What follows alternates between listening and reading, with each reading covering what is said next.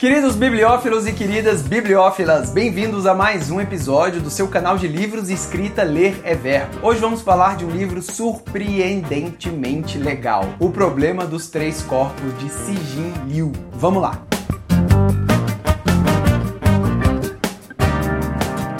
Antes de mais nada, gostaria de pedir que você se inscrevesse aqui no canal, pois assim você não perde nenhuma atualização. E que tal compartilhar algum vídeo desse canal com alguém? Hã? Hã? Vamos compartilhar? Vamos criar uma comunidade de pessoas que adoram livros e adoram conhecimento? Bora? Então vamos, compartilha aí. Muito bem, fiquei interessado nesse livro pois ele foi o vencedor do Prêmio Hugo de Literatura. O Prêmio Hugo é um reconhecimento para o melhor trabalho de fantasia ou ficção científica do ano anterior. E Si Jin Liu ganhou em 2015 com este livro e foi o primeiro chinês a ser premiado. E realmente merecido, porque o livro é muito bom. Si Jin Liu nasceu em 1963 e atravessou, enquanto criança, a Revolução Cultural Chinesa. Recebeu treinamento técnico na Universidade de Conservação de Água e Energia Elétrica no norte da China e graduou-se em 1988. E depois trabalhou como engenheiro da computação para uma usina elétrica. Eu descrevi todos esses fatos aqui porque eles são de muita importância para a gente entender a obra. Ver como realmente a vida da pessoa está impressa no livro que ela escreve é muito legal. Bom, o livro começa de uma maneira muito hardcore mesmo. Já no primeiro capítulo ele te coloca no meio da revolução cultural chinesa. Mas assim, sem avisar, sem nada. Eu juro, cara, eu tive que parar de ler o primeiro capítulo umas duas vezes, pelo menos, para conferir se eu estava lendo o livro certo, se aquele livro era de ficção científica. É muito interessante, mas é muito violento. Depois a gente segue a história de uma filha de um professor que viveu durante a Revolução, e eu não sou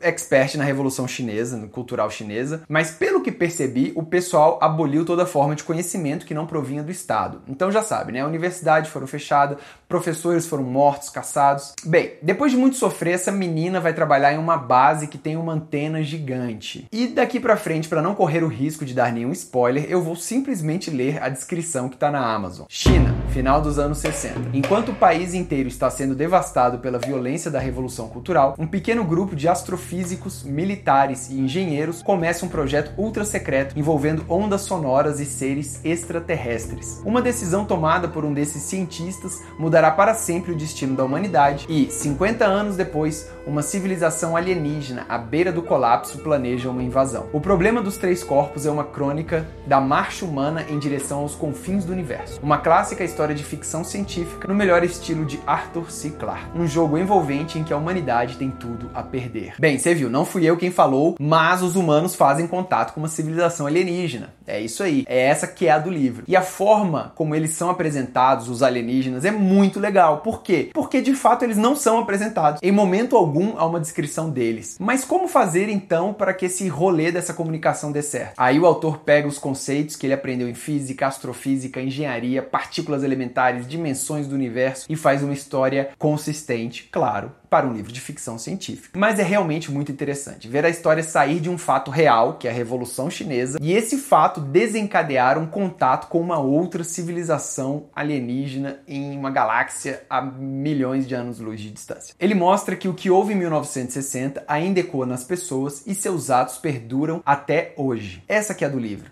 Ele mostra que tudo que passou ali naquela revolução, toda a violência serviu para que o mundo fizesse as ações que eles fizeram e isso gerou o seu fim, porque o contato com esses seres alienígenas não é legal, né? Por aí. Outro ponto interessante é que, pelo fato do autor ser relativamente novo, ele traz tecnologias atuais para resolver algumas questões, como um jogo de computador, por exemplo. Então, os alienígenas entram em contato com seres humanos através de um jogo de computador. Parece besta eu falando assim, mas é muito legal, cara. Eu não sei se eu falei para vocês, mas eu adoro ficção científica e por ser ficção científica já está recomendado aqui no canal E esse aqui ainda mais está recomendadíssimo. É chinês, é moderno, é brutal, é hardcore, é embasado cientificamente e a história é bem interessante e original. Vale muito a pena. Ele é o primeiro volume de uma trilogia, não li os três livros, li só o primeiro, mas não há necessidade de se ler os outros se você não quiser. O primeiro basta em si mesmo. Bom, se você desejar ler, o link está aqui embaixo na descrição. E é isso, pessoal. Espero que vocês tenham gostado desse vídeo. Para mais informações, acesse nosso site lereverbo.com e também procure o podcast Lereverbo em qualquer tocador. Um abraço, boa sorte e até a próxima.